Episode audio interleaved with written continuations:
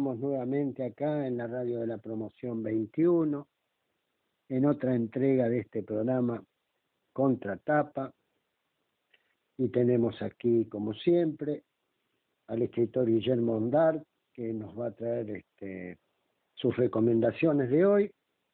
Eh, hola Guillermo, ¿cómo estás? Te invito a saludar. Hola Roberto, este, muchas gracias eh, por la presentación. Y bien, muy bien, acá listo para hablar de libros. bien, eh, el micrófono es tuyo, adelante. Bueno, buenos días a todos los amables oyentes de todas partes del mundo. Estamos de nuevo este, con esta misión que nos hemos autoasignado de promover la lectura de buenas de buenos libros, de buenas ficciones. Con la ayuda de Norberto Félix, que me presenta y me recuerda cuando dijo algo de, lado y me pone en órbita de nuevo. Eh, quizás para empezar, eh, hablaría un poquito del mercado, de lo que hemos empezado a hablar eh, en el último programa, de los libros que se leen y si a Chiche Norberto Félix le parece bien, este, lo haría muy brevemente, simplemente eh, para decir que en las librerías grandes de la Argentina, Cúspide, el Ateneo y Jenny, eh, más o menos los libros siguen siendo los mismos, los que más se venden. Estos se dividen normalmente en, eh, en dos tipos, dos categorías, grandes categorías, los de no ficción y lo de ficción, o non-fiction, fiction. Es una, moda o un estilo que se impuso en el mercado anglosajón, que es bastante razonable.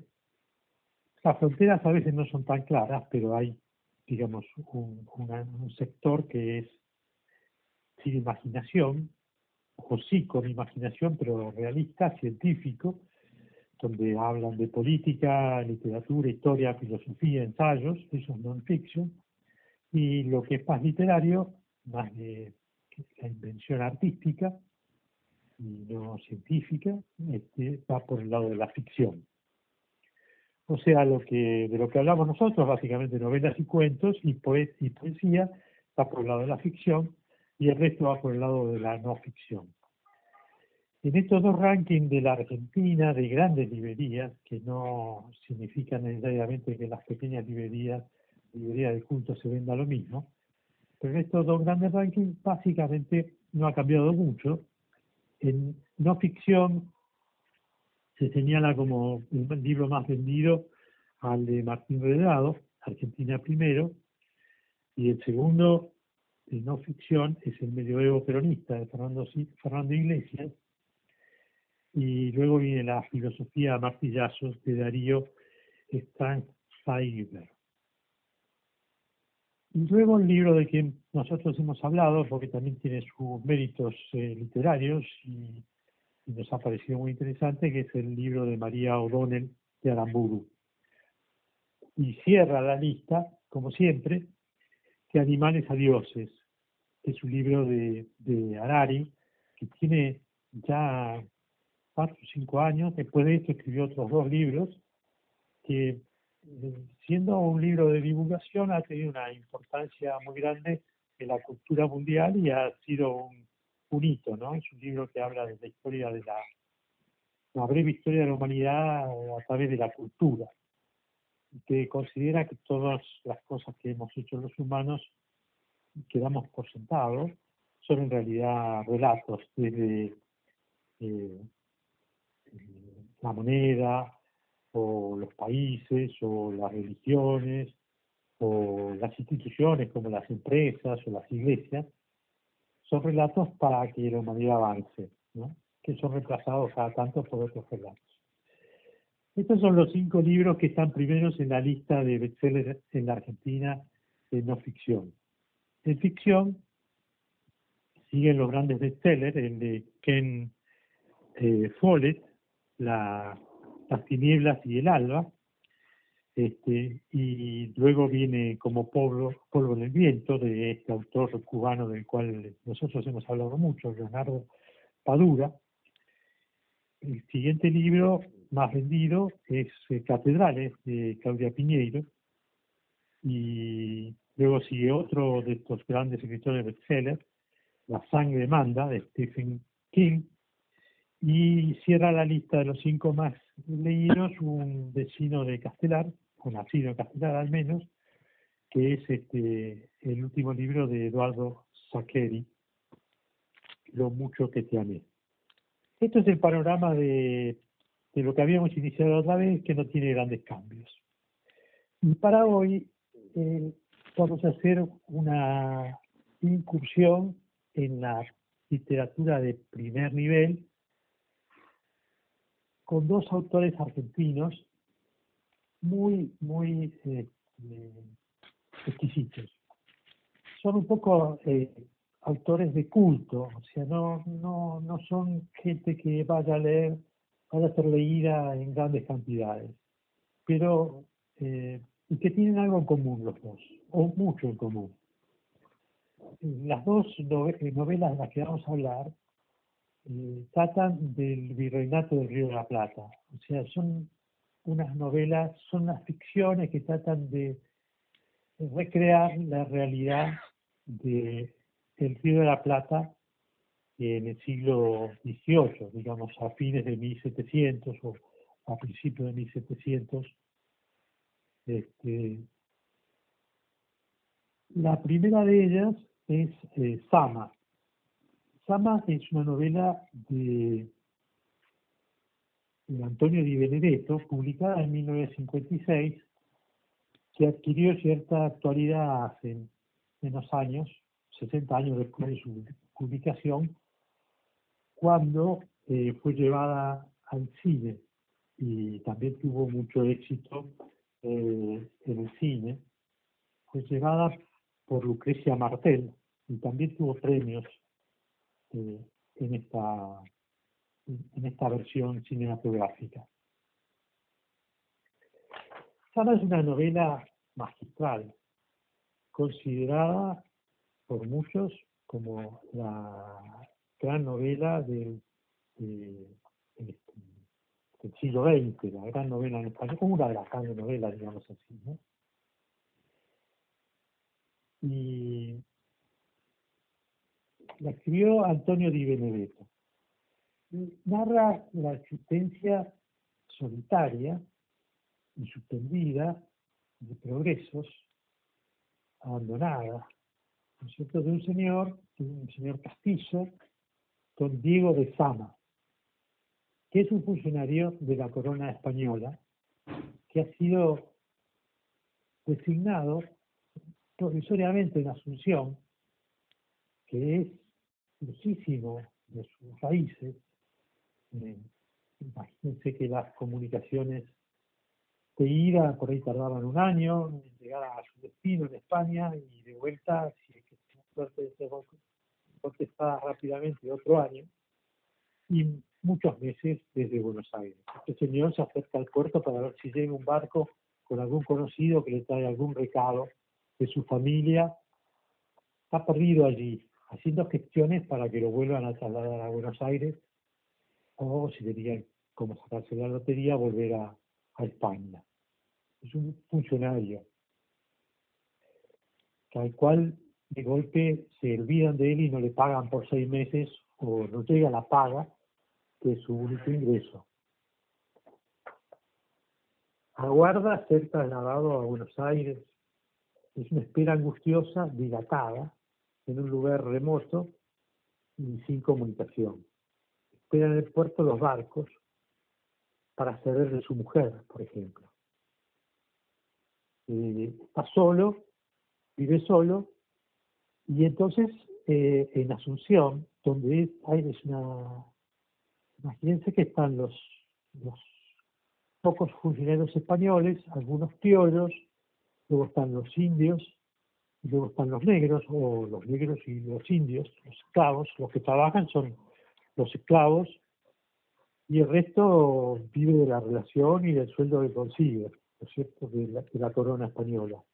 Está allí perdido y hay un sistema de castas que la soledad y la lejanía obliga a veces a saltar estas castas y a relacionarse entre sí. Así que esta novela nos cuenta este, cómo es la vida allí, cómo este hombre espera, espera, espera, y nunca le llega ese traslado y se le va pasando la vida y empieza a tomar eh, medidas desesperadas, entre ellas perseguir a un bandido, tratando de, de esa manera hacer mérito y recuperar su posición social y que de esta manera tal vez acuerden de él y lo vuelvan a llevar a su tierra natal o al menos a Buenos Aires y a encontrarse con su mujer. Esto es toda la novela, es la angustia del tipo que pelea por, por, por supuesto, que tiene un encontronazo con alguien que le quiere mover el piso, eh, y que tiene que adaptarse a vivir allí y hacer esfuerzo sobrehumano para recuperar lo que él considera su lugar en el mundo, y en ese esfuerzo se, precipita aún más a eh, pues, a un fondo de, ese tacho de basura en el que siente encontrarse.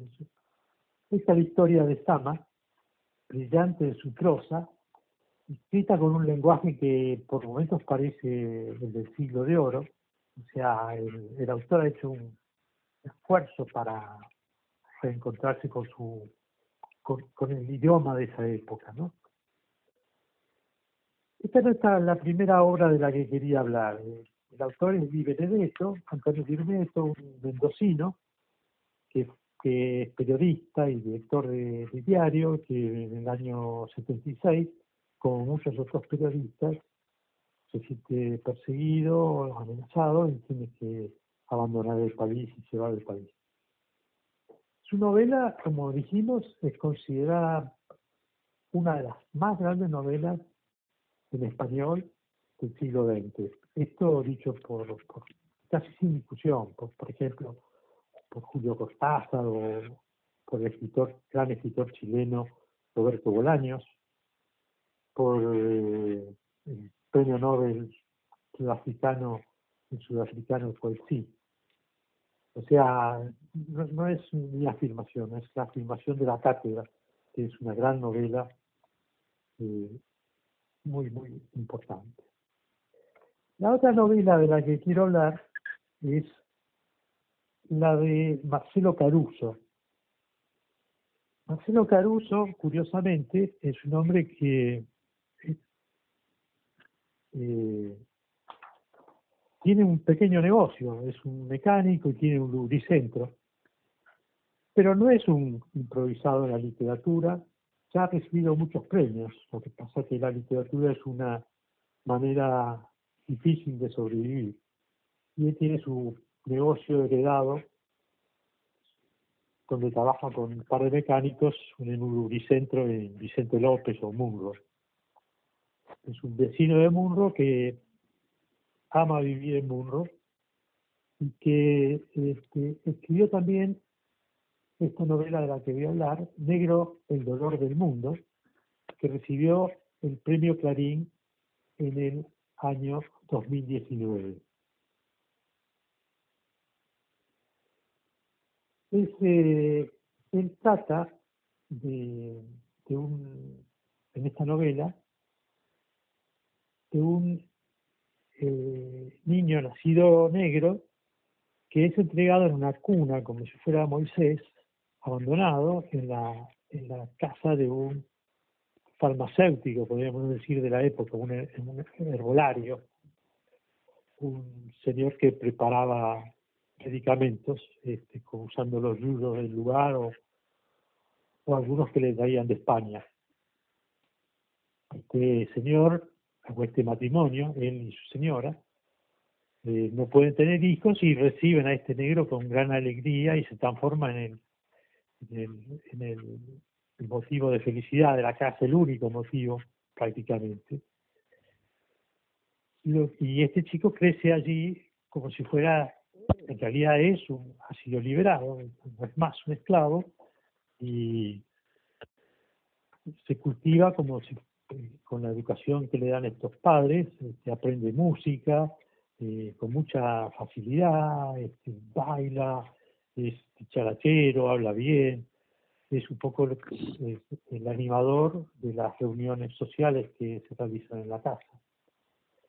Pero ocurre lo que ocurre siempre, este, la gente esta es mayor y termina muriéndose y se arma un lío con, con la herencia y todo lo demás, y entonces este, este negro liberado, de golpe, tiene que luchar con la burocracia y con las autoridades y con la mala intención, que le saca todo y le quitan su derecho a la libertad, y entonces empieza a vivir una vida de negro, que con un gran ingenuidad, porque era un chico criado, protegido, etcétera, etcétera, y de golpe se entera de lo que es su vida así.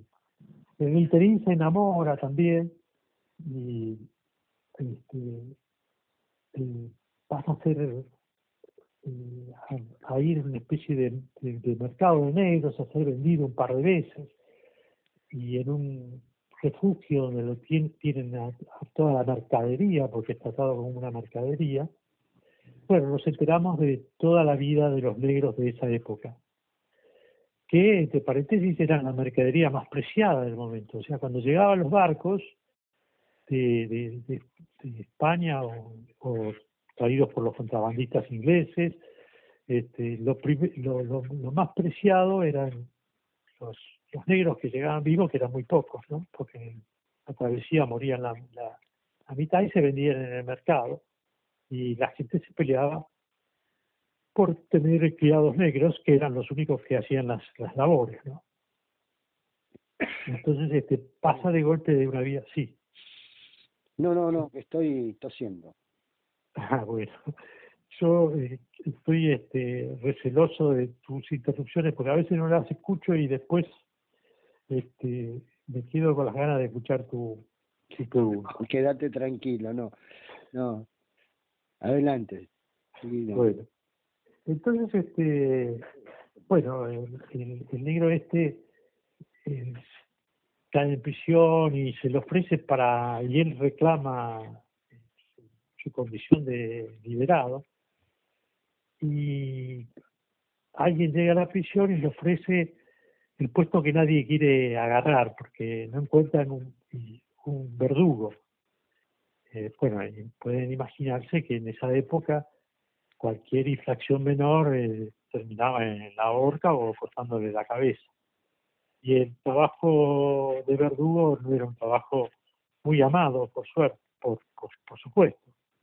Y entonces le ofrecen a, este, esta persona la posición de verdugo. Y en esa posición es que sucede una cantidad de desgracias y el tipo eh, termina siendo ajusticiado. Este, esta es la historia, la historia es tristísima, pero muy bien contada, con una prosa brillante, austera, este, y también, como en el caso de Sama, con un lenguaje que el autor se, se, preocupó con investigación de acercarlo a la época, eh, lo cual es toda una creación. Así que también una novela excelente las dos novelas, para ser claro, no son novelas, no son thrillers, no son novelas atrapantes que te agarran de punta a punta, son novelas para el que le gusta leer, para el que le gusta la buena prosa, la literatura, pero maravillosas. Como siempre, para terminar, este, eh, la ficha técnica de estos dos libros. Hemos hablado de Sama, de Antonio Di Benedetto, cuya primera edición se publicó en 1956, que debe ir por la edición número 14 o 15, y que actualmente edita Adriana Hidalgo Editora. Y hemos hablado de Negro, el dolor del mundo, de eh, Marcelo Caruso, premio Clarín 2019 que publicó Clarín Alfaguara Alfaguara de 265 páginas. Esta es la ficha técnica, no sé si querés agregar algo. Este, no, me parece. alguna pregunta. Me parece maravilloso. Este, hoy hemos este, acortado un poco los tiempos, cosa que a mí, vos sabés que me satisface, pero este, lo tuyo siempre es muy bueno, siempre es muy bueno, de gran nivel y con mucha información. Así que si a vos te parece que tenés algo que agregar, agregalo, si no, nos vamos despidiendo. Nos vamos despidiendo, yo aprovecho para decir que hemos revisado en, estas, eh, en esta campaña contigo este, casi unos 20 libros. Eh, si, si, si, si hay tiempo, si te parece que hay tiempo, rápidamente les doy o te doy eh, mi ranking de estos libros. O si no, lo dejamos para la próxima, ¿cómo te parece? No, dale, dale. Bueno, eh, yo pondría de todos los que hemos leído, en primer lugar, al Limonero Real y a Patria.